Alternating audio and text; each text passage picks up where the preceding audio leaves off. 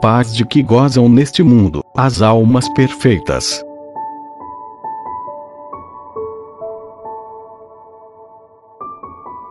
Da obra O Ideal da Alma Fervente, de Augusto Sudro.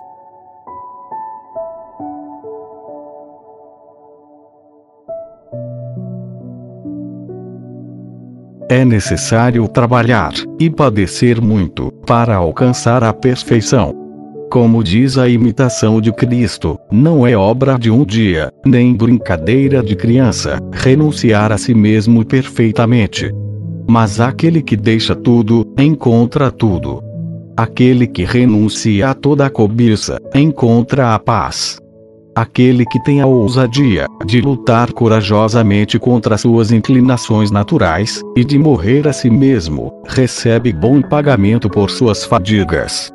É muito mais feliz do que as almas generosas, que querem servir a Deus, e ao mesmo tempo, contentar a natureza. Não que estejam livres da dor e das tribulações da vida, pois os melhores amigos de Jesus têm sempre uma grande parte em sua divina cruz mas porque, sendo muito humildes, muito desprendidos, são menos sensíveis aos contratempos, aos fracassos e às humilhações. Todas essas amarguras, e outras, como os abatimentos do coração, podem afligir sua natureza, mas sua vontade, unânime com a de Deus, não padece contrariedade alguma por isso. Muito ao contrário, como os seus padecimentos são queridos por Deus, e glorificam a Deus, a vontade se considera feliz com eles.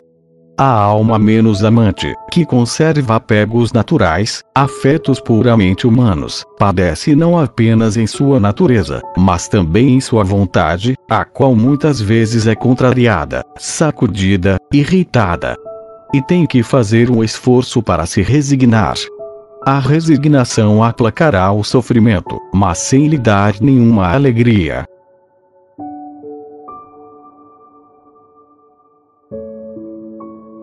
Assim, as almas imperfeitas não desfrutam desta paz que as almas desapegadas possuem. Paz profunda, inalterável.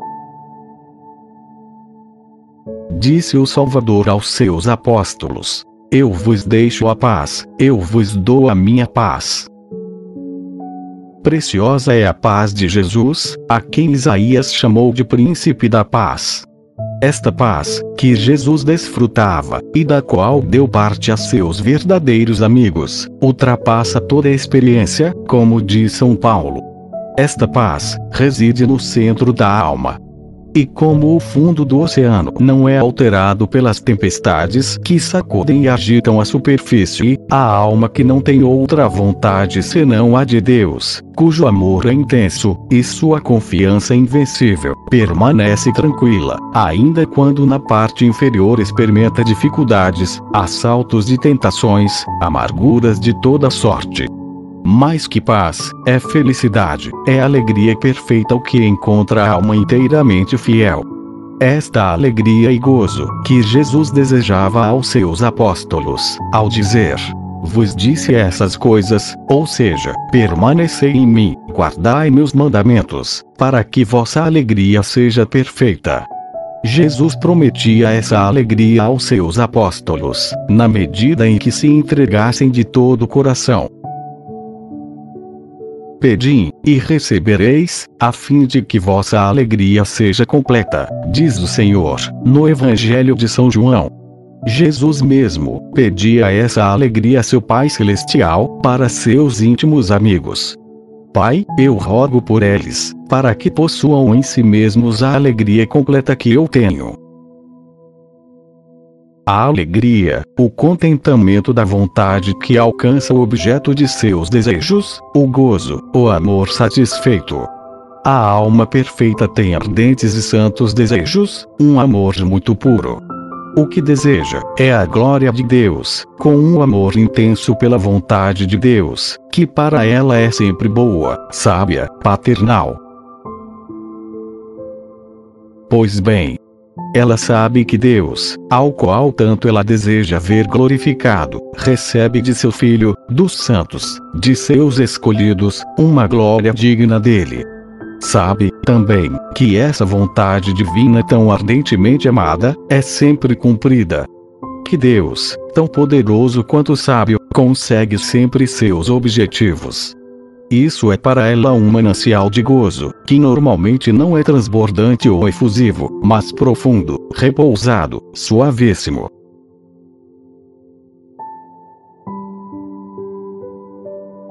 E para si mesma, o que será que deseja essa alma, uma vez que chegou ao perfeito desprendimento?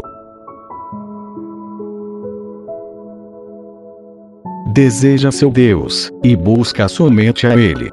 E quando alguém só busca Deus, sempre encontra Ele em todas as partes. É muito delicioso para ela voltar-se para Ele, entreter-se com Ele, pensar em suas grandezas, em suas bondades, em sua felicidade infinita. Grande deleite saber que o tem perto de si, muito dentro de si mesma. Saborosíssimo unir-se a Ele, com amor simples e tranquilo, mas intenso.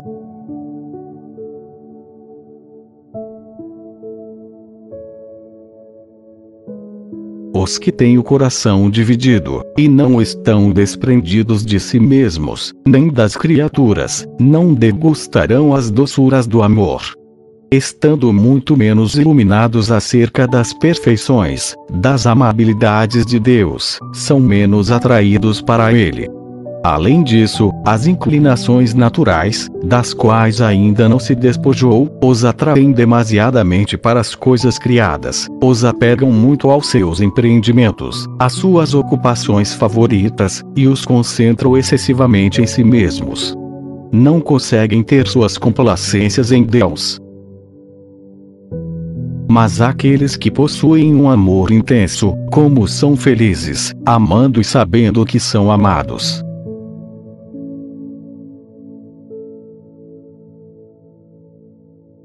E todas as coisas concorrem para o bem das almas amantes. A providência divina, desde toda a eternidade, preparou tudo para seu proveito.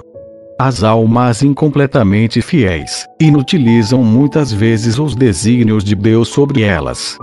Com frequência, nas provas, se impacientam, ou não se resignam completamente, às vezes, acontece que repassam demasiadamente em sua mente as suas dores. Então, ficam descontentes, amarguradas. Muitas vezes, nas tentações, não resistem, a não ser com frouxidão. Quantas ocasiões de exercitar a virtude não deixam passar, pela falta de valor para dar a Deus todos os sacrifícios que Ele lhes pede. A alma inteiramente fiel, de tudo se aproveita, e cada dia acumula para a eternidade novas e imponderáveis riquezas.